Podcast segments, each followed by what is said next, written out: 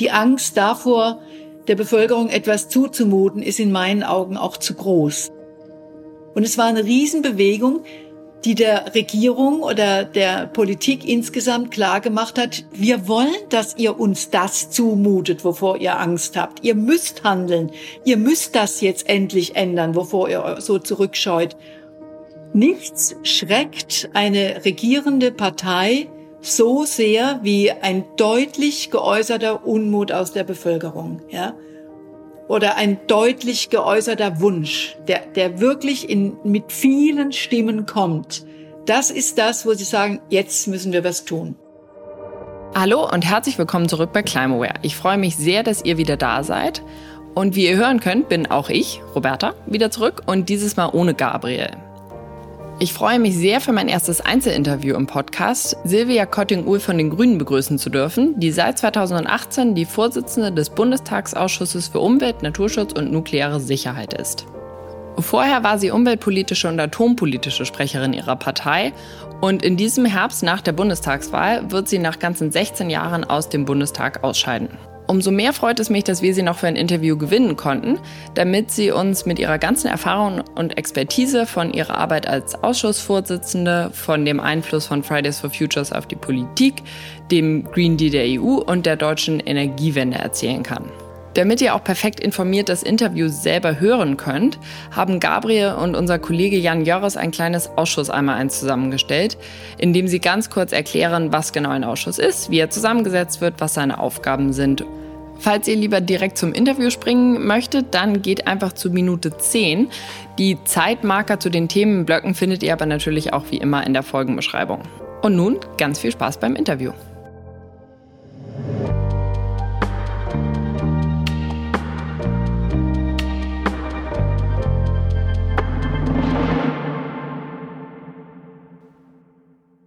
Hi Jan, danke, dass du dir kurz die Zeit nimmst, hier ein kleines Politik einmal eins zu bieten unserer Zuhörerschaft. Ja, sehr gerne. Freue mich, dass ich heute mal hier vor der Kamera sein kann im Podcast, genau. Genau. Und du hast ja schon etwas Erfahrung in der Politik, vor allem auch auf Bundesebene, auf Bundestagsebene auch sammeln können. Du hast einmal einen eigenen Bachelorstudienabschluss in Politikwissenschaften und dann aber auch das theoretische Wissen praktisch schon angewendet und viele Erfahrungen sammeln dürfen. Du warst zweimal im Arbeitsstab Zukunft der Arbeit 2019 und 2020. Das ist so eine Art Think Tank in der CDU-CSU-Fraktion. Könnte man sich auch vorstellen wie so eine AG, so eine Arbeitsgemeinschaft. Und du warst studentische Hilfskraft in der CDU-CSU-Bundestagsfraktion 2019 bis Ende 2020 und bringst dich aber auch dieses Jahr weiter ein. Du äh, scheinst ja wirklich prädestiniert zu sein, jetzt mal hier ein paar Fragen zu Ausschüssen im Bundestag zu beantworten. Meine erste Frage wäre an dich ganz allgemein, was ist denn eigentlich so ein Ausschuss des Bundestags und wie funktioniert so etwas genau? Ja, jetzt muss ich etwas ausholen. Also zunächst einmal, äh, der Deutsche Bundestag hat eigentlich zwei zentrale Orte, wo seine Arbeit stattfindet. Einmal, was die meisten kennen werden, das Plenum, wo die großen Reden gehalten werden und die Debatten stattfinden. Und der zweite Ort, wo Politik gemacht wird in Deutschland, ist eigentlich der Ausschuss oder die Ausschüsse. In den Ausschüssen findet die inhaltliche Arbeit statt und im Bundestagsplenum finden die Debatten und die Reden statt. Das kann man grundsätzlich mal festhalten. Jetzt vielleicht erstmal, bevor ich zu der Arbeitsweise komme, die Frage, wie bilden sich diese Ausschüsse? Ähm, zu Beginn jeder Legislatur guckt man im Bundestag, okay, was für Ministerien haben sich denn jetzt neu gebildet? Weil die Ministerien nicht immer gleich bleiben. Also wir haben zum Beispiel mal ein Ministerium für innerdeutsche Fragen. Das hat sich mit der Wende zum Glück erledigt. Und da gab es früher halt immer noch entsprechenden Ausschuss äh, für dieses Ministerium. Und deswegen wird halt zu Beginn jeder Legislatur geschaut, okay, was für Ministerien haben wir? Und dann wird spiegelbildlich zu diesen Ministerien werden dann Ausschüsse eingesetzt und etabliert. Und diese Ausschüsse sollen halt dann inhaltlich die Arbeit der Ministerien spiegeln und wiedergeben. Ich habe gerade nochmal nachgeguckt. Wir haben aktuell 25 Ausschüsse tatsächlich im Deutschen Bundestag ähm, teilweise Unterausschüsse. Zum Beispiel gibt es zum Innenausschuss noch den Sportausschuss, der sich noch darum kümmert, also vor allen Dingen das Thema Sport. Und diese Ausschüsse sind ungefähr immer neun bis 40 Mitglieder groß. Und ähm, die Mitglieder wiederum setzen sich proportional nach den Mehrheitsverhältnissen des Bundestages zusammen. Das heißt, die Große Koalition aus SPD, CDU und CSU hat tatsächlich überall eine Mehrheit in allen Ausschüssen, einfach weil sie diese Mehrheit auch im normalen Plenum hat.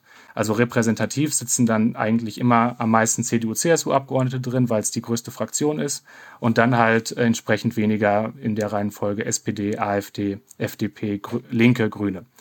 Genau, so setzt sich ein Ausschuss zusammen. Also wenn ich mir das jetzt bildlich mal vorstellen darf und so ein Bild malen darf, das ist im Prinzip wie so ein Mini-Bundestag, also mit der gleichen, mit den gleichen Mehrheitsverhältnissen, der aber einen ganz konkreten Themenbezug hat und wo nicht am Mikrofon vorne, was man in den Fernsehbildern manchmal sieht, so debattiert wird und Reden gehalten wird, sondern wirklich gearbeitet wird. Genau, ja. Kann ich das so plakativ zusammenfassen? Okay, cool. Und dann gibt's natürlich jetzt einen eigenen Umweltausschuss, beziehungsweise der heißt mit längerem Namen Ausschuss für Umwelt, Naturschutz und nukleare Sicherheit. Also einen eigenen reinen Umweltausschuss gibt's gar nicht, sondern hat diesen etwas längeren Namen. Und die Vorsitzende haben wir ja jetzt hier im Interview später.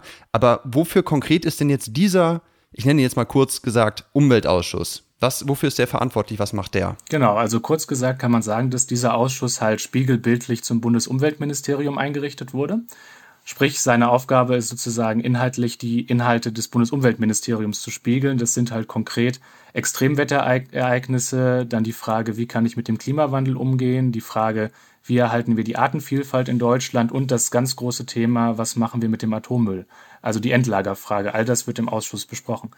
Äh, vielleicht kann ich noch kurz darauf eingehen, wie diese Ausschüsse genau im Gesetzgebungsverfahren vorkommen. Ja, gerne. Also vor allem auch dann auf Umweltthemen. Ne? Genau. Da werden ja auch viele Umweltgesetze glaube ich, kreiert. Genau, also im Regelfall ist es so, ähm, unsere Bundesumweltministerin Frau Schulze möchte ein neues Klimagesetz machen und sagt es dann jemandem in ihrem Ministerium und der erarbeitet dann das, was wir Referentenentwurf nennen. Der Referentenentwurf ist quasi der allererste Aufschlag für ein Gesetz. Dann übermittelt das Bundesumweltministerium diesen Vorschlag ins Plenum, in den Deutschen Bundestag. Das ist die sogenannte erste Lesung. Und die Aufgabe der ersten Lesung ist es jetzt im Grunde festzulegen, welcher Ausschuss begleitet dieses Thema federführend? Und dann liegt, dieser Ausschuss, liegt, der, liegt das Plenum wahrscheinlich fest, okay, wir wollen gerne, äh, dass es jetzt der, Bundesum äh, dass es der Umweltausschuss macht. Dann geht dieser Gesetzentwurf in den Umweltausschuss und dann hat der Umweltausschuss ein bisschen Zeit und kann halt daran nochmal ein bisschen rumspielen und diesen Referentenentwurf abändern. Wie gesagt, entsprechend der Mehrheitsverhältnisse des Deutschen Bundestags. Und dann werden sicherlich einige Dinge gestrichen werden, einige Dinge werden ergänzt werden. Parallel findet eine öffentliche Debatte statt, die das vielleicht noch begleitet. Da werden auch nochmal Dinge ergänzt. Dann legt der Ausschuss das vor, was man Beschlussempfehlung nennt. Diese Beschlussempfehlung geht dann nochmal ins Plenum, in die sogenannte zweite Lesung. In der zweiten Lesung wird es dann nochmal diskutiert. Und dann geht es in die dritte Lesung. In der dritten Lesung wird dann abgestimmt. Wenn dann die Abstimmung positiv läuft, ist das Gesetz verabschiedet. Da muss noch Angela Merkel ihre Unterschrift runtersetzen. Da muss Frau Schulze noch ihre Unterschrift runtersetzen. Und wenn dann noch der Bundespräsident seine Unterschrift runtergesetzt hat, dann haben wir ein Gesetz. Okay, spannend. Klingt kompliziert, was hinter den Kulissen da eigentlich alles so im Uhrwerk für Rädchen sich drehen. Sieht man ja von außen gar nicht so sehr. Aber was wir sehen und auch hier im Podcast natürlich uns sehr interessiert, ist der Klimaschutz und auch die Gesetzgebung des Klimaschutzes. Also wie relevant schätzt du denn den Ausschuss für Umwelt, Naturschutz und nukleare Sicherheit, kurz den Umweltausschuss, für Klimaschutzgesetze ein? Ja, also vielleicht zwei Vorbemerkungen, die sagen, naja, der erste große Punkt, den habe ich schon angesprochen, alle Ausschüsse richten sich halt nach den Mehrheitsverhältnissen. Das heißt, wenn ich wissen will, wie läuft es denn eigentlich inhaltlich mit dem Klimaschutz, reicht es halt auch aus, wenn ich gucke, wie sind denn gerade die Mehrheiten im Deutschen Bundestag, mir dann angucke, was sind die Parteiprogramme und dann habe ich eigentlich schon ein gutes Gefühl, wie das um den Klimaschutz steht. Das zweite aber ist die Sache, naja, es gibt auch noch andere Ausschüsse. Ne? Es gibt zum Beispiel den Ausschuss für Wirtschaft und Energie der ist auch extrem wichtig natürlich, wenn es um den Klimaschutz geht. Ne? Das heißt, mhm. es ist nicht nur der Umweltausschuss, der sich um Klimafragen kümmert. Ja. Das sind die beiden Abers. Ähm, jetzt kommen zwei Sachen, die sagen, doch, der Ausschuss ist ziemlich wichtig. Der erste Punkt wäre hier zu sagen, naja, die Detailarbeit, wenn es halt um Atommüll, wenn es um Anpassungsmaßnahmen geht, diese Detailarbeit findet nun mal im Umweltausschuss statt. Ne? Also da findet wirklich die Arbeit am Gesetz selber statt und deswegen ist der Ausschuss extrem wichtig, ne? weil die Abgeordneten, die dort sitzen, die sind für die Detailfragen zuständig und sind Berichterstatter für ihre Fraktion in diesen Themen. Das ist der erste Punkt, der das nochmal unterstreicht, dass der Ausschuss wichtig ist. Und der zweite wäre tatsächlich zu sagen, ähm, wenn ich als Bürger mich dafür interessiere, was für Politiker sind denn zuständig für dieses Thema, was für Politiker sind da Fachpolitiker, die sich nur um den Klimaschutz kümmern, dann kann ich einfach auf der Seite des Deutschen Bundestages gucken und kann sehen, aha, die und die Abgeordneten sitzen in diesem Ausschuss und das sind die klimapolitisch relevanten Leute in diesem Bundestag ne, und für dieses Land. Das sind wirklich die Leute, die sich Zeit nehmen und die Zeit investieren, um tatsächlich Klimapolitik zu betreiben. Ja, super interessant. Vor allem den letzten Punkt, den du gemacht hast. Also ich werde mal den Link dazu in die Show Notes packen. Und äh, wie ich das jetzt verstanden habe, kann ich wirklich als Einzelperson, als einzelne Bürgerin oder Bürger doch auch einen kleinen Einfluss eben auf den auf die Arbeit des Ausschusses leisten, indem ich da mal anrufe oder eine E-Mail hinschreibe. Verstehe ich das richtig? Genau, also das bietet sich durchaus an. Ne? Also man kann einfach recherchieren, Umweltausschuss eingeben, wer sitzt denn da eigentlich und für welche Partei. Und dann kann ich halt nach meiner Parteipräferenz entscheiden, welchen Abgeordneten möchte ich jetzt gerne anschreiben wem möchte ich da wirklich sprechen und dann kann ich natürlich einfach den Namen googeln und den auch erreichen. Da vielleicht noch als Hinweis macht es dann Sinn, die sogenannten Obmänner der jeweiligen Fraktion anzusprechen. Die Obmänner sind quasi kleine Fraktionsvorsitzende im Ausschuss, die stellvertretend für ihre Fraktion sprechen. Das sind meistens auch gleichzeitig die klimapolitischen Sprecher. Also, dass man am besten dann direkt den Obmann tatsächlich anspricht und nicht ein einfaches Ausschussmitglied. Ja, ich glaube, einer dieser Obmänner ist Dr. Lukas Köhler genau, von der ja. FDP, den wir bereits hier im Podcast hatten. Genau, da ja, schließt sich der Dank. Kreis. ja. Cool, ja, total äh, super, dass du uns da einen kleinen Überblick gegeben hast. Jetzt sind wir natürlich sehr gespannt, was Frau Kotting-Uhl zu all der Arbeit tatsächlich, der Arbeit am Klimaschutz in dem Umweltausschuss sagt. Also hören wir da mal rein. Danke dir, ja, Jan. Gerne. Liebe Frau Kotting-Uhl, herzlich willkommen bei Climaware und vielen Dank, dass Sie da sind. Wir freuen uns sehr, Sie hier als Gast zu haben. Ich freue mich auch. Hallo. Ich würde gerne einsteigen mit einer Frage, die wir fast allen unseren Interviewpartnerinnen und Partnern stellen. Was ist Ihre erste Erinnerung an den Klimawandel? Beziehungsweise wann haben Sie das erste Mal davon gehört oder etwas persönlich davon mitbekommen? Das kann ich so genau gar nicht festlegen. Also bei uns Grünen ist das ja schon sehr lange Thema. Wenn ich dran erinnern darf, wir sind 1990 aus dem Bundestag geflogen, weil wir ein Plakat, unser Hauptplakat hatten, alle reden von Deutschland, wir reden vom Wetter. So war es. Und mit dem Wetter war natürlich das Klima gemeint. Das heißt, es war damals schon äh, Thema, so dass mich das schleichend eigentlich immer begleitet hat. Und so sind Sie dann zu den Grünen gekommen? Nein, das war nicht der eigentliche Grund. Also meine Gründe waren tatsächlich die Umweltkatastrophen, die zunehmend passierten. Das fing an mit noch Ende der 70er Jahre der Rheinvergiftung durch Sandos, der Chemieunfall. Dann kam das Waldsterben, das Ozonloch. Und äh, der letzte Tropfen sozusagen war dann der Gau von Tschernobyl, der mich dann zu den Grünen gebracht hat. Und das Ganze hat mich deshalb vor allem getroffen, weil ich damals äh, mit meinen Kindern, die in diesen Jahren auf die Welt kamen, und meinem Partner versucht habe, ein ähm, gesundes, ökologisches Landleben zu führen und dann eben anhand dieser Katastrophen realisiert habe, dass es völlig illusorisch ist, sich irgendwie eine grüne Insel für die eigene Familie bauen zu wollen und drumherum äh, bricht das alles zusammen. Und das war dann äh, mein Grund, zu den Grünen zu gehen, aber es waren tatsächlich etwas damals schon handfestere äh, Elemente als die be beginnende Klimakrise. Okay, aber ja, das hängt ja dann leider doch am Ende alles so ein bisschen zusammen. Dann äh, springe ich jetzt mal fast 32 Jahre weiter in die Gegenwart, in der Sie nun Vorsitzende des Ausschusses für Umwelt, Naturschutz und nukleare Sicherheit sind, den wir ja kurz meistens Umweltausschuss nennen. Nun ist der Fachbereich ja relativ breit. Wie bekommen Sie denn da äh, bei allem, was man sonst noch zu, zu tun hat als Bundestagsabgeordnete, all diese Themen unter einen Hut und wie setzen Sie da die Schwerpunkte? Also die Hauptaufgabe, sozusagen die Pflicht des Ausschusses ist ja die Beratung der gesetzlichen ähm, Vorlagen und der Anträge, die ins Parlament äh, eingebracht werden. Das heißt, wir kommen zum Arbeiten wenn die Dinge in der ersten Lesung im Parlament waren. Dann werden die überwiesen an die Ausschüsse und eben je nachdem auch zu uns, wenn wir der federführende Ausschuss sind, auch mitberatende Dinge natürlich, die eigentlich im Verkehrsausschuss oder im Landwirtschaftsausschuss oder im Forschungs- oder im Wirtschaftsausschuss sind. Das sind eigentlich so die, mit denen wir immer nah thematisch äh, zusammen sind. Und dann beraten wir und bei uns wird dann sozusagen die Abstimmung vorgenommen und die geht dann als Empfehlung in die zweite Lesung. Das heißt, was da beraten wird, und das ist der Großteil der Ausschussarbeit, das gestalte nicht ich, sondern das gestalten die Fraktionen und äh, natürlich die Regierung, die sich dann ihrer Koalitionsfraktion bedient. Wo wir so ein bisschen Kürspielraum haben, das sind öffentliche Anhörungen und Fachgespräche. Anhörungen zu Gesetzentwürfen müssen immer gemacht werden, wenn eine Fraktion das wünscht, zu einem Gesetzentwurf. Und dann machen wir das. Das ist dann öffentlich mit Sachverständigen. Oder wir können selbst gewählt auch mal ein Thema nehmen für ein öffentliches Fachgespräch. Das macht man so, wenn ein Thema gerade in der Presse sehr stark aufploppt oder ansonsten eine große Relevanz gewinnt aufgrund irgendeines Ereignisses sich aber noch nicht in einer parlamentarischen Initiative oder einem Gesetzesentwurf niederschlägt. Und da habe ich ein bisschen eine Gestaltungsmöglichkeit, weil ich ähm, natürlich durchaus die Möglichkeit habe, da Dinge vorzuschlagen und auch vorzubereiten.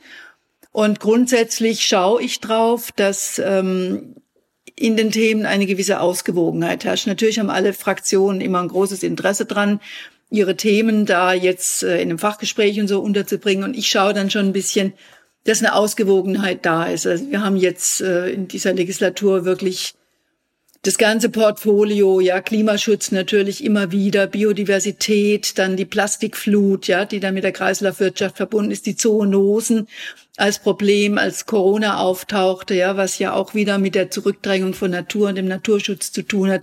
Wasser, Boden, Luft, die resistenten Keime zum Beispiel im Wasser und natürlich der Strahlenschutz, äh, atomare Anlagen. Also wir sind wirklich gut, glaube ich, quer durch und wir haben so viele Anhörungen und Fachgespräche gemacht wie kein anderer Ausschuss und sind jetzt in diesen letzten Sitzungswoche in der Wahlperiode äh, doch noch so gedrängt, dass wir jede Woche, also jede Sitzungswoche natürlich, grundsätzlich jetzt zweimal Angehörungen, Fachgespräche machen, also nicht nur im Mittwoch in der normalen Ausschusssitzung, sondern auch am Montag schon immer, grundsätzlich jetzt. Ah ja, das, das klingt dann ja in der Tat so, als hätten Sie Ihre Hände voll mit sehr, sehr vielen komplexen Themen. Meinen Sie, es bräuchte eigentlich auch einen eigenen Klimaausschuss, äh, um der Wichtigkeit und der Komplexität dieses Themas richtig gerecht zu werden? Die Ausschüsse orientieren sich ja an den Ministerien. Das heißt, ähm, so einen Klimaausschuss gibt es dann, wenn es ein Klimaministerium gibt. Das ist, glaube ich, durchaus etwas, was die nächste Bundesregierung und der nächste Bundestag sich überlegen sollten. Also es ist erstmal natürlich, sind es die Fraktionen, die eine Regierung bilden, die Parteien, die eine Regierung bilden und die dann eben auch den Zuschnitt der Ministerien gestalten. Ähm, ich glaube, dass es bei dieser äh, übergeordneten Aufgabe Klimaschutz wirklich sehr überlegenswert ist. Wir sind im Moment absolut zersplittert, was das Klima betrifft. Das resortiert bei uns, ja, beim Umweltministerium und dann auch bei uns im Ausschuss. Aber tatsächlich umsetzen müssen die Maßnahmen des Verkehrsministeriums, des Landwirtschaftsministeriums, des Wirtschafts- und Energieministeriums. Und das ist eine Zersplitterung und ein Gegeneinanderarbeiten. Ja, also das Umweltministerium sieht sich immer wieder in absoluter Konfrontation mit diesen anderen Ministerien, die ähm, einfach da einen anderen Blick drauf haben. Ja, die sind alles Verkehrsministerium ist extrem von Lobbyismus, äh, was Automobilwirtschaft betrifft, gefangen. Das Landwirtschaftsministerium vom Lobbyismus des Bauernverbandes. Also es ist kaum machbar, wirklich klimaschutzgerechte Maßnahmen umzusetzen.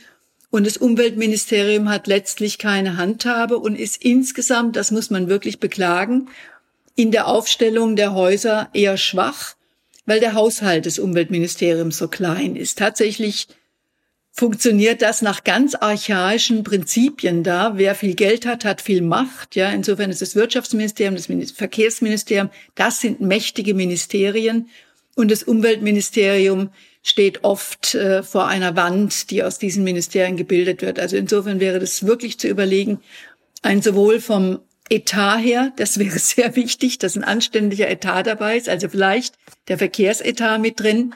Das Verkehrsministerium ist ja auch extrem wichtig, um Klimaschutz zu erreichen, dass man wirklich ein Klimaministerium zusammenbaut das relevant genug ist, um sich durchzusetzen und dass die elementaren Bestandteile für Klimaschutz in sich vereint. Und dann hätte man entsprechend auch den Ausschuss natürlich. Ich würde jetzt einmal, das äh, passt nämlich ganz gut zu dem, was Sie gerade gesagt haben, die Zuschauerfrage einspielen. Guten Tag, Frau Kotting-Uhl. Mich würde interessieren, inwiefern der Umweltausschuss einbezogen war bei der Entstehung des Green Deals auf EU-Ebene. Vielen Dank. Ja, wirklich einbezogen würde ich jetzt in aller Ehrlichkeit sagen nicht. Aber tatsächlich ist ja die Überlegung zu diesem Grünen Deal zum ersten Mal publik geworden während der Klimakonferenz letztes Jahr in Madrid. Und da hatten wir als Ausschuss, der Ausschuss hatte natürlich eine Delegation in Madrid, hatten wir ein Gespräch mit äh, dem Kommissar Timmermans, der ja maßgeblich beteiligt war an der Entstehung dieser Idee und äh, heute auch an der Umsetzung.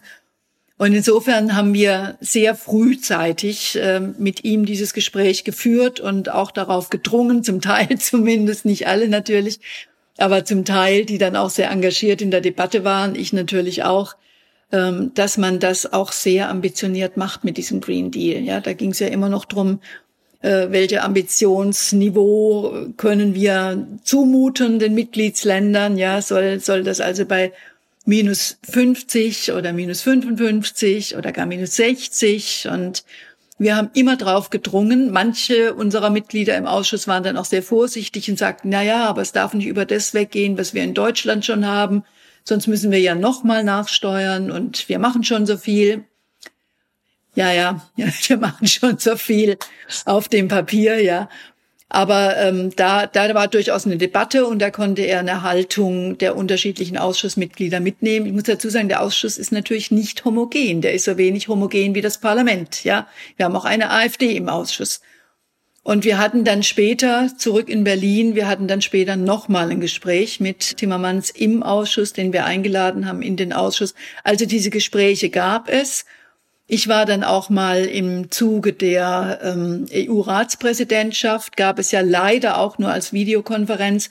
Das wäre physisch natürlich viel ähm, wirkungsvoller gewesen. Gab es die Konferenz der Ausschussvorsitzenden, die es immer gibt.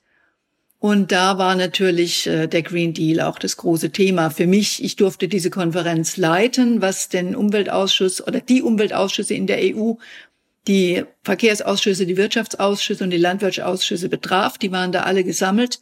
Und als Umweltausschuss, in dem eben, wie gesagt, der Klimaschutz resortiert in Deutschland, äh, konnte ich das leiten.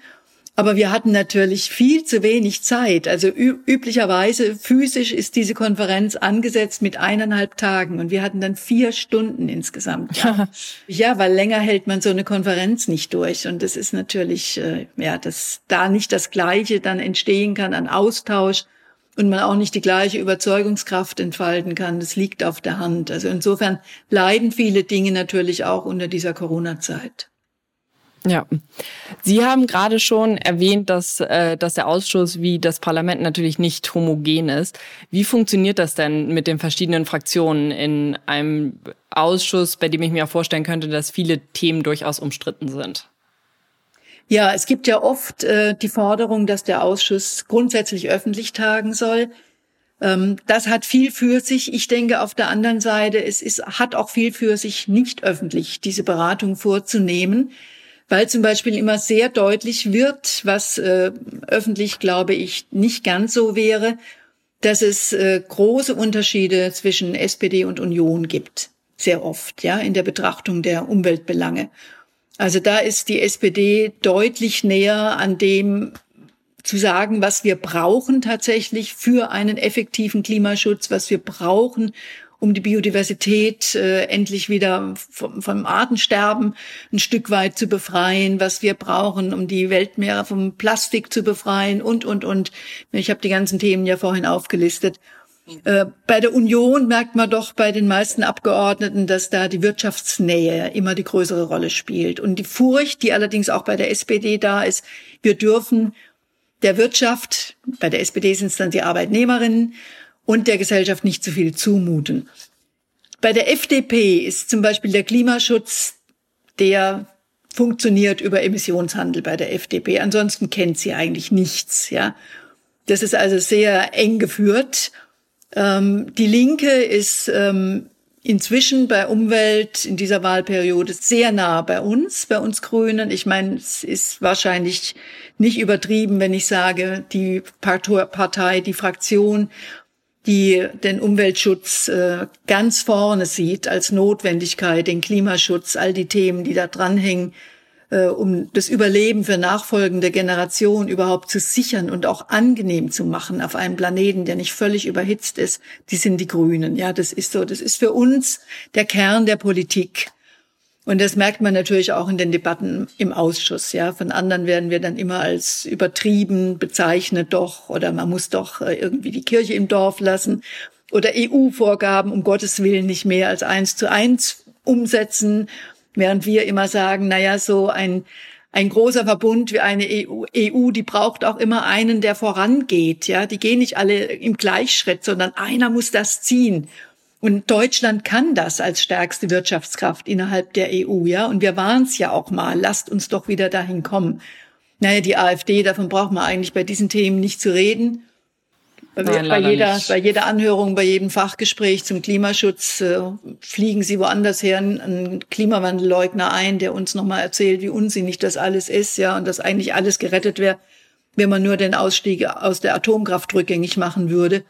Also das ist wirklich, das ist ähm, bei allem, wo man inzwischen sagt, klappt die Ohren zu, solange die reden, das ist am besten, dann bleibt man ruhig. Aber bei allem ist es trotzdem, ähm, gerade im Umweltausschuss, schon fatal, weil es Zeit nimmt und weil man gerade in den öffentlichen Fachgesprächen natürlich doch dann immer wieder Sachverständige aufrufen muss, ähm, dagegen etwas zu sagen und damit verlieren wir tatsächlich Zeit uns in dem Ausmaß, das wir zeitlich haben und das ist nicht so groß. Ja, solche Fachgespräche sind dann zwei Stunden, das ist schon Luxus in parlamentarischen Befassungen aber es ist wenig bei all diesen komplexen Themen und wir brauchen dann eben immer Zeit, um uns mit diesen abartigen ähm, Argumentationen der AfD noch auseinanderzusetzen. Aber wie gesagt, auch die anderen Fraktionen sind durchaus heterogen. Allerdings, das ist vielleicht so wie alles, was schlecht ist, immer sein Gutes hat, ist diese, diese absolute Konfrontation zur AfD, die gerade im Umweltausschuss auch so massiv ist inzwischen, weil eben alle merken, was für ein Unfug das ist, ja den die da äh, von sich geben bei den meisten Themen. Und das schließt die anderen Fraktionen tatsächlich ein bisschen mehr zusammen. Das ist vielleicht der Vorteil dabei. Der kleine. Okay, ja, das ist ja so eine, eine nette, schöne Note noch am, äh, dabei. Zumindest eine gute Sache. Dann würde ich jetzt einmal ein bisschen das Thema weg vom, von der eigentlichen Ausschussarbeit hin zur Energiewende. Das, äh, Sie hatten ja eben ganz kurz den Atomausstieg erwähnt, wenn auch in einem anderen Kontext. Wir hatten nämlich äh, in anderen Folgen hier schon zum Beispiel mit Gästen wie Harald Lesch oder Volker Quaschning über die Energiewende gesprochen. Und das ist dann natürlich eine sehr wissenschaftliche Seite. Deswegen dachten wir uns, sei es jetzt interessant, dieses Thema noch etwas politischer zu beleuchten. Also jetzt mal ganz banal, wo sehen Sie Deutschland denn bei der Energiewende? Wir sind leider sehr abgefallen. Also wir haben ja damals Atomausstieg ähm, erstmal das äh, Einspeisegesetz und dann eben das EEG äh, Anfang des äh, Jahrtausends unter rot-grüner Regierung waren wir ja absolut fortschrittlich, ja, und, und haben da mit dem EEG ein Gesetz gemacht, das dann, ich glaube, 190 Länder damals nachgemacht haben.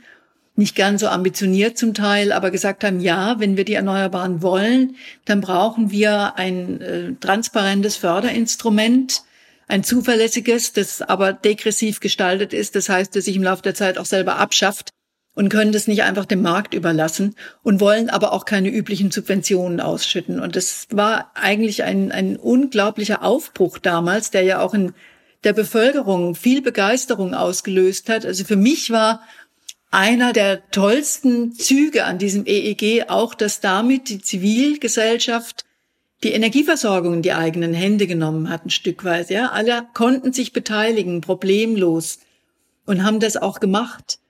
Und es hatte wirklich was von, jetzt gehen wir in eine neue Zeit. Und leider hat dann, äh, nachdem die rot-grüne Regierung beendet war, sukzessive die, die unionsgeführten Regierungen, die dann nacheinander kamen, am schlimmsten natürlich in der Zeit mit der FDP, aber durchaus auch danach leider, äh, haben die das ähm, immer mehr eingegrenzt. Die, die Kraft dieses EEG, ja, mit jeder Novellierung wurde das noch mehr gestutzt und noch schwächer gemacht.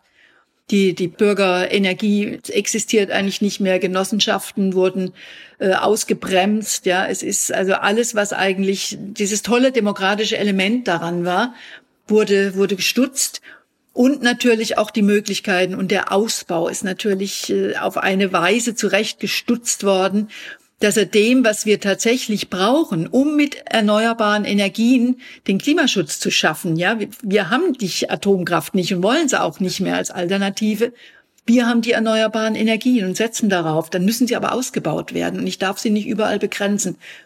Und äh, da sind wir leider inzwischen auf eine Weise zurückgefallen, dass wir also weder beim Ausbau ähm, noch bei dem, was man dann vom Klimaschutz erwarten darf, irgendwie noch im Vor Vorderfeld wären weltweit, sondern wir sind irgendwo im Mittelfeld. Es ist ein Drama. Ja. Glauben Sie, das ist jetzt eine etwas ähm, kritischere Frage. Ähm, jetzt werden die letzten Atomkraftwerke abgestellt in den nächsten anderthalb Jahren und mit dem, was Sie ja gerade schon über den Ausbau der erneuerbaren Energien gesagt haben, und dem dann doch relativ späten Kohleausstieg, erst 2038, dass sich Deutschland möglicherweise durch diesen frühen Atomausstieg äh, vielleicht etwas die Kosten des späten Kohleausstiegs erkauft hat. Naja, der Atomausstieg wurde ja erstmals äh, 2001 beschlossen, also 2000 mit dem Vertrag mit den Konzernen eingeleitet und dann 2001 vom Bundestag beschlossen. Und das war für uns Grüne damals sozusagen einer unserer Gründungsaufträge, den Atomausstieg umzusetzen, aus dieser Gefahr rauszugehen als Deutschland und damit auch beispielgebend zu sein. Ja, das war ja noch vor Fukushima. Und äh, der Kohleausstieg sah da noch nicht so drängend aus wie für uns der Atomausstieg, ja, um einfach auch einen Weg zu beschreiten mit dem Erneuerbaren Energiengesetz, was ja dann äh, bald darauf kam, um einen Weg aufzuzeigen, dass man ohne Atomstrom und natürlich auch Erneuerbare wollen ja ohne Grundlastkraftwerke dann ihren Weg machen und im Gefolge dann eben auch ohne Kohle, äh, dass man eine Energieversorgung aufbauen kann. Das, das war die Motivation damals, ja. Und ähm, der Kohleausstieg müsste nicht so spät sein, ja. Also das ist äh, diese diese ständige Entschuldigung unserer Bundesregierung. Ja, wir steigen ja fast gleichzeitig aus Kohle und Atom aus. Und natürlich geht es dann bei der Kohle nicht so schlimm. Nein, das ist herbeigeredet. Das ist absolut nicht wahr. Wenn wir den Ausbau der Erneuerbaren nicht so begrenzt hätten, wenn wir anstatt zum Beispiel Forschungsgeld nach wie vor in atomare Stromerzeugung zu stecken, ja, vierte Generation, Transmutation, alles mögliche, Kernfusion, alles mögliche, was für uns keinerlei gesellschaftlichen Mehrwert haben wird, wenn es denn überhaupt kommt. Anstatt das Geld dahin zu stecken, es in die Entwicklung von Speichertechnologie zu stecken, in Fragen, wie muss so ein Netzausbau eigentlich wirklich gestaltet werden, dass er auch auf Akzeptanz stößt, ja, also das hat viel mit äh, Partizipationswissenschaften auch zu tun oder Fragen, wie ich sonstige noch fehlende Bausteine, wie kriege ich, äh, erfülle, wie kriege ich das hin, dass ich von einem ähm, nachfrageorientierten Stromversorgungssystem auf ein angebotsorientiertes umschalte. All diese Dinge, ja, wir werden ein hochkomplexes, spannendes Energieversorgungssystem zukünftig haben, das absolut machbar ist, aber dass man vorab vorbereiten und auf das man hinarbeiten muss. Und da fehlen uns noch Dinge. Und das hat diese Bundesregierung oder die Bundesregierung der letzten Jahre eben nicht gemacht, sondern sie haben sich auf Spielwiesen rumgetrieben, ja. Und ähm, hätten sie das gemacht, hätten sie sich konsequent das Ziel Klimaschutz durch 100 Prozent Erneuerbare gesetzt und zwar so schnell wie möglich, dann wären wir woanders heute und dann könnten wir problemlos einen Kohleausstieg 2030 verabschieden. Das können wir immer noch, davon bin ich überzeugt. Äh, neben aller anderen Freude, dass die Grünen vermutlich ähm, bei der nächsten Bundesregierung eine maßgebliche Rolle spielen würden, freut mich vor allem, dass Klimaschutz und Energiewende dann Fahrt aufnehmen werden. Das ist das Zentrum unseres Programms. Und das wird gelingen, den Kohleausstieg vorzuziehen. Der muss nicht 2038 sein und der darf auch nicht 2038 erst sein. Wo sehen Sie denn so die, die größten Potenziale, die in Deutschland noch komplett unausgeschöpft sind, was die Energiewende angeht? Und vor allen Dingen, warum ist das noch nicht ausgeschöpft? Also wo sind da die Hürden? Naja, das ist natürlich, am, am Ende wird es die Sonne sein, ja. Es wird die Solarenergie sein, die Photovoltaik, die uns ähm, die großen Mengen bringt. Aber Wind ist natürlich genauso unerschöpflich, nur bei Wind stoßen wir eher an die Akzeptanzgrenzen der Bevölkerung, ja, weil ähm, so, so eine Photovoltaikanlage auf dem Dach, die stört dann wirklich niemanden. Die macht keinen Lärm. ja, wirft keinen Schatten und ist auch oft gar nicht sichtbar, weil man nicht von oben drauf guckt.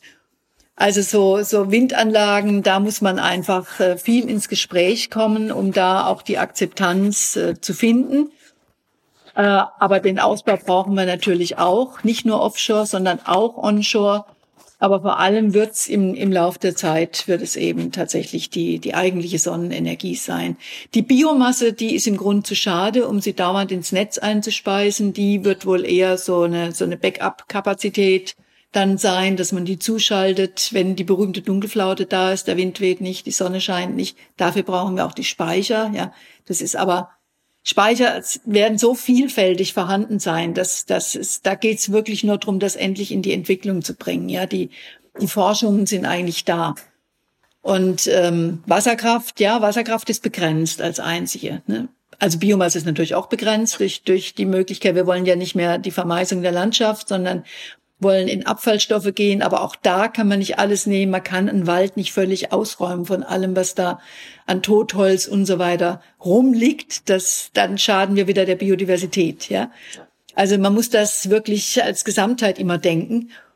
Aber es gibt, es gibt genug erneuerbare Energie, ja. Und es wird natürlich auch nicht so sein, dass Länder sich autark, das haben wir heute nicht, das werden wir auch zukünftig nicht haben, zu jeder Zeit mit Strom versorgen. Auch heute fließt der Strom, ja, die Atomkraftländer wie Frankreich, die brauchen in der Sommerhitze den Strom aus Deutschland und dann gibt's eben Situationen, da brauchen wir den Strom.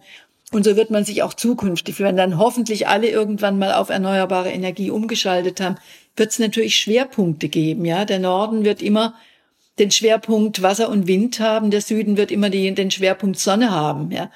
Und, und der Osten wird den Schwerpunkt Biomasse haben, weil da einfach äh, mehr Raum ist, um das anzubauen auch. Und insofern braucht man die Vernetzung, die wir ja heute schon haben, die wird man auch zukünftig brauchen. Die muss man dann vielleicht ein bisschen äh, sinnvoll, nicht dem Zufallsprinzip überlassend oder wie ist das Wetter gerade gestalten, sondern so, wie die Produktionskapazitäten grundsätzlich sind. Ja. Aber ähm, ja, das ist raus mit den Bremsen aus dem Erneuerbaren Energiengesetz, wirklich zeigen, wir als wirtschaftsstarkes Land, dass dieser Weg funktioniert, dass der Wirtschaftskraft nicht lähmt, dass er den Lebensstandard nicht senkt, sondern ganz im Gegenteil uns befreit von teurem Strom. Atomstrom ist der teuerste Strom überhaupt heute schon äh, uns befreit von Risiken, von der Sorge, was machen wir am Ende, wenn, wenn die Kraftwerke abgeschaltet sind, ob das Kohle oder Atom ist, was machen wir eigentlich anschließend damit und was machen wir mit den alten Kohleabbaugebieten. All das kann aufhören, wenn wir völlig auf Erneuerbare setzen, ja. Und rein in die Entwicklung der Speichertechnologie, rein in den sinnvollen Netzausbau. Das ist eigentlich alles. Es ist nicht so viel, wie, wie manchmal getan wird. Es muss nur getan werden. Es muss getan werden, ja.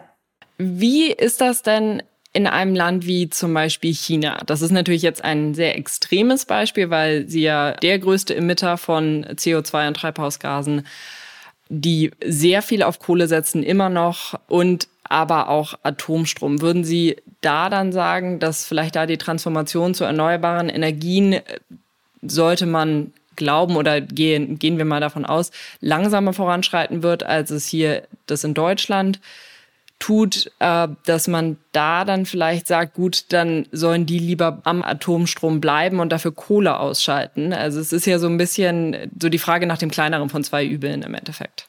Naja, wir haben ja jetzt nicht wirklich den Einfluss auf China, ja. Also es nee, nee, das ist eine ganz äh, hypothetische Frage Ach so. Mir. Ja, ich wollte trotzdem gerade sagen, also was man natürlich tun kann und auch tun sollte, ist neben einem steigenden CO2-Preis, den wir ja jetzt verankert haben und der dann ja auch die Kohlekraftwerke trifft, Ähm, dazu ergänzend natürlich auch so, sogenannte Grenzausgleichskosten oder ja eine eine eine Steuer ja auf CO2 belastete Produkte die bei uns eingeführt werden. Also das muss in die Handelssysteme integriert werden, dass klar ist, dass äh, Länder oder auch eine ganze EU, die auf ähm, CO2-Freiheit 2050, also CO2-Freiheit geht natürlich immer nicht, sondern CO2-freie Produkte, Energieversorgung und so weiter, Automobile setzt, dass die da natürlich sich äh, einer Billigkonkurrenz dieser Produkte, die eben mit CO2-Emissionen hergestellt werden,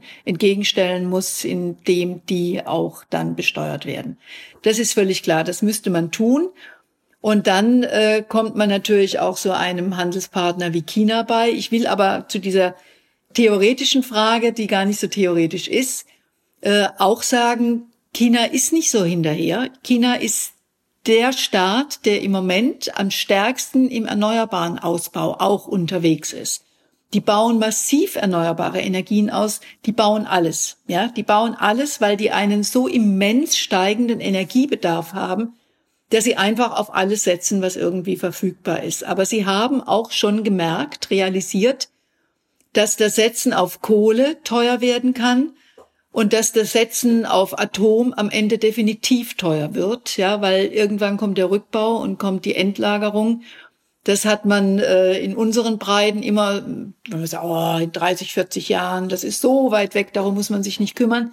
Das hat man ignoriert. Äh, Länder, die jetzt Kohlekraftwerke bauen, die müssen sich damit konfrontieren, weil weltweit diese Themen im Gespräch sind.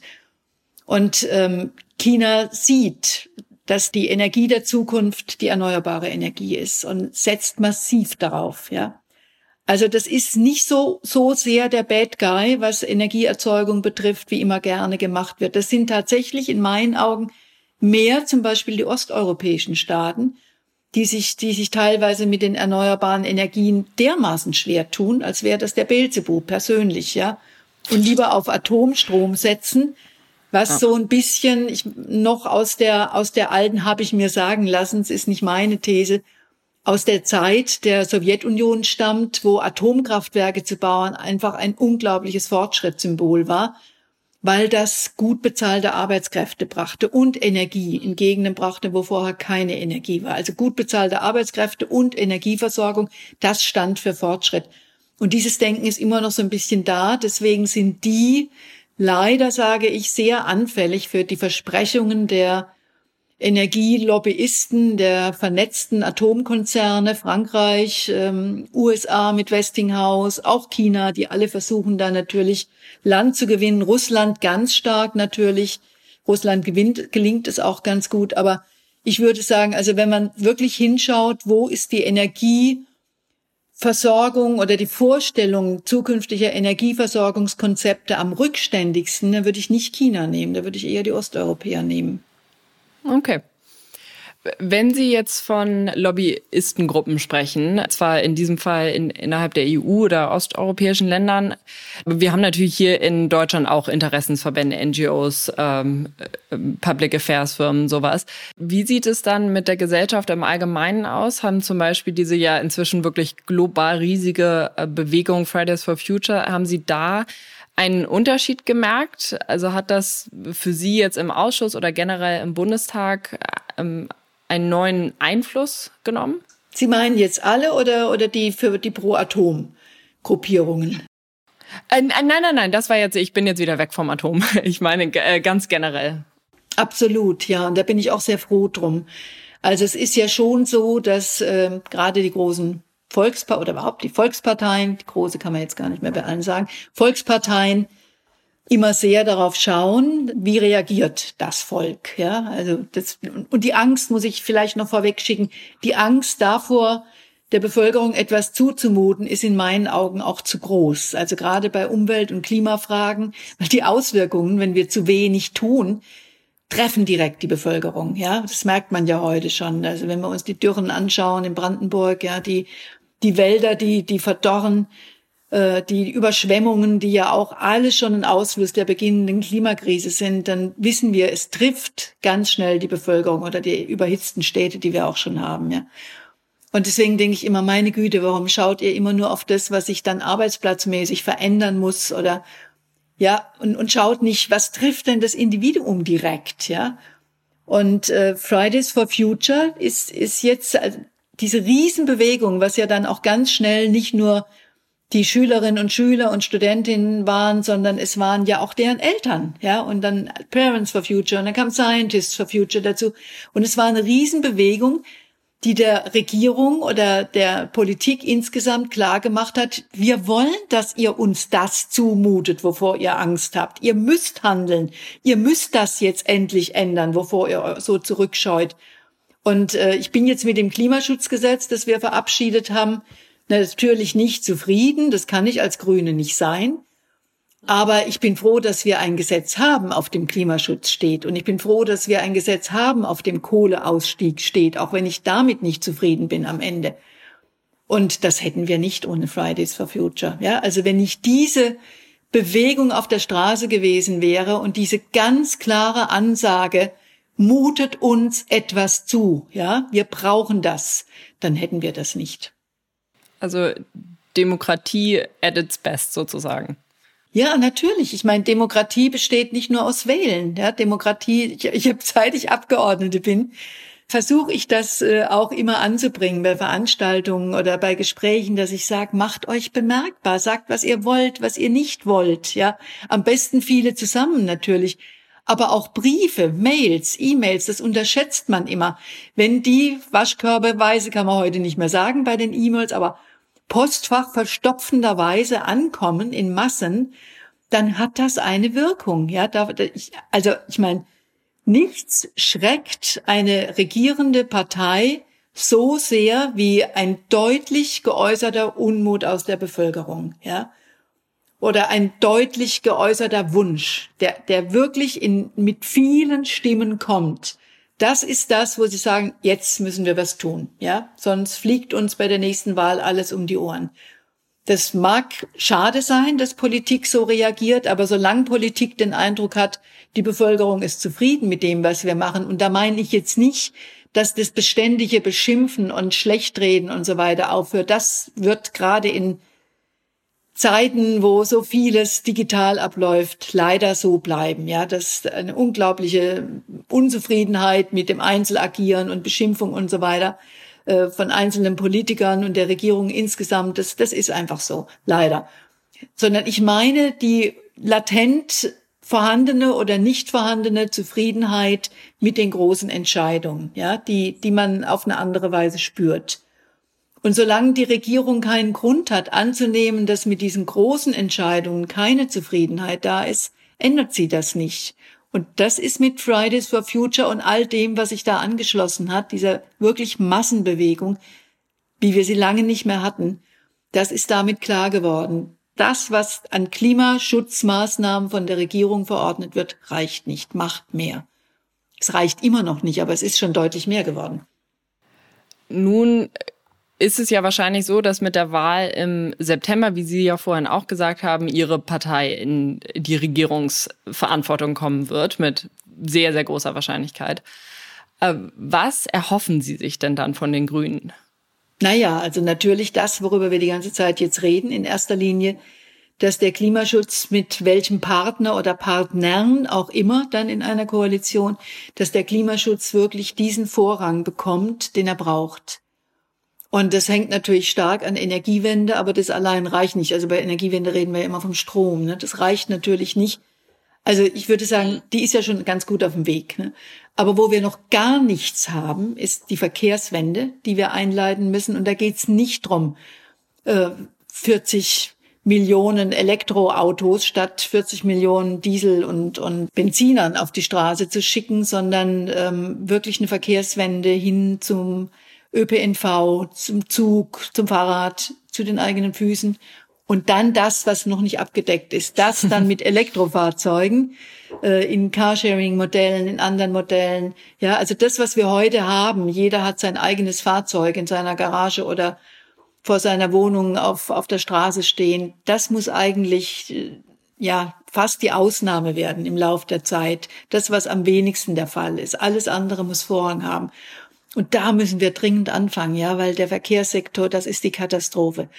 Und auch ähm, die Landwirtschaft. Also wenn wir nicht eine andere Landwirtschaft installieren, die aufhört mit dieser Überdüngung unseres Bodens, mit dieser Massentierhaltung, ja, mit mit äh, der, der Pestizidbelastung, all diesen Dingen, was was den Klimaschutz hindert und was das Artensterben befeuert, ja, da muss auch da Agrarwende. Also das sind die beiden großen Verkehrswende, Agrarwende, die Bauwende könnte man noch anfügen, aber da habe ich das Gefühl, so langsam man das nur sieht, weil ja nicht ständig alles neu gebaut wird. Aber auch da sind wir eigentlich schon mal in Gang gekommen, aber bei Agrar und bei Verkehr überhaupt nicht. Und da muss, da muss wirklich etwas passieren, ja. Okay, dann äh, erstmal vielen Dank für den Ausblick. Als ganz letzte Frage würde ich Sie fast um ein äh, paar persönlichere Worte bitten, weil Sie ja jetzt nach 16 Jahren aus dem Bundestag ausscheiden. Sie stehen nicht nochmal zur Wahl. Gibt es denn etwas, was Sie der neuen Generation von Politikerinnen und Politikern mit auf den Weg geben würden, die jetzt vielleicht auch dieses Interview sich anhören? Also die wissen ja immer selber, warum sie kandidieren und warum sie in die Politik wollen. Aber jetzt vor allem in Richtung an die vielen jungen grünen Kandidatinnen und Kandidaten, die dann ähm, zum großen Teil die Teile der heutigen Fraktion bereichern werden. Ähm, nach den Berechnungen wird unsere Fraktion sicher verdoppeln bis verdreifachen. Ähm, und wir werden in Regierungen sein. Das heißt, die Zeiten sind dann auch härter. Ja, die Freiheit des Abgeordneten ist dann deutlicher eingeschränkt als, als jetzt, weil man natürlich so eine Fraktion auch braucht, um die Regierung zu stützen. Und da würde ich sagen, einerseits ja mit einem guten Selbstbewusstsein reingehen und ähm, durchaus äh, wissen, warum. Warum seid ihr reingegangen? Was wolltet ihr verändern? Und lasst euch von dem Weg nicht abbringen. Seid euch aber auch bewusst, dass eine Regierung unglaublich anstrengend ist und dass es die Kraft einer ganzen Fraktion dann auch braucht, um diese Regierung zu tragen und seid nicht kleinlich. Ja, wenn es euch nicht schnell genug geht oder wenn ein Schritt nicht groß genug ist, nicht immer gleich sagen, da gehe ich nicht mit, da mache ich nicht mit, sondern auch mal schauen, ist das vertretbar, ja? Aber mit dem Selbstbewusstsein, warum, wel, welche sind meine Themen, warum bin ich da rein? Und vor allem das, das nicht verlieren, zu wissen, dass man wegen der Themen in den Bundestag geht. Ich bin wegen Atomkraft in den Bundestag letztlich gegangen. Der Gau von Tschernobyl war mein Impetus und ich habe das nie vergessen und habe genau das gemacht, was ich für notwendig hielt, um von der Atomkraft wegzukommen. Und bleibt bei eurem Thema, bleibt, nehmt das ernst und wisst immer, warum ihr in den Bundestag gegangen seid. Nicht um Staatssekretär zu werden oder irgendeinen Posten in der Fraktion oder den Vorsitz von einem Ausschuss zu bekommen, sondern an eurem Thema zu arbeiten. Das ist das, was einem trägt durch die manchmal auch sehr harten Zeiten, durch die 16-Stunden-Tage und die fehlenden Wochenende. Das schafft man nicht, weil man irgendeinen Posten hat. Das schafft man nur, wenn man weiß, warum man da ist. Okay, dann vielen Dank dafür. Äh, das war's dann auch von meiner Seite. Haben Sie vielleicht noch etwas, wo Sie denken, das sollte jetzt noch angesprochen werden oder erwähnt werden? Nein, ich finde, dass Sie ganz großartig gefragt haben. Oh, vielen Dank. Ja, gerne. Und äh, dann, sowas sagt man ja hier im Land eigentlich nicht so, aber auch vielen Dank für Sie an den Dienst an unserem Volke. Dankeschön. Vielen Dank fürs Zuhören. Falls ihr noch mehr über Klimapolitik im Bundestag erfahren wollt, hört euch auch Folge 11 mit Lukas Köhler von der FDP oder Folge 18 mit Lisa Badum von den Grünen an. Wie immer freuen wir uns sehr über Weiterempfehlungen und jede neue Zuhörerin und jeden neuen Zuhörer, die in die Klimadiskussion mit einsteigen. An dieser Stelle noch einmal ganz herzlichen Dank an One Wonder für das Ausbügeln meiner Versprecher, an Valerie Helbig-Poschacher für das gelungene Cover, an meine drei Kollegen Gabriel Baunach, Leopold Schwarz-Schütte und Jan Jorres. Und natürlich an Whitefield für unseren Social-Media-Auftritt auf Instagram, Facebook, Twitter und LinkedIn. Für noch mehr Informationen geht gerne auf www.climaware.org. Bis zum nächsten Mal.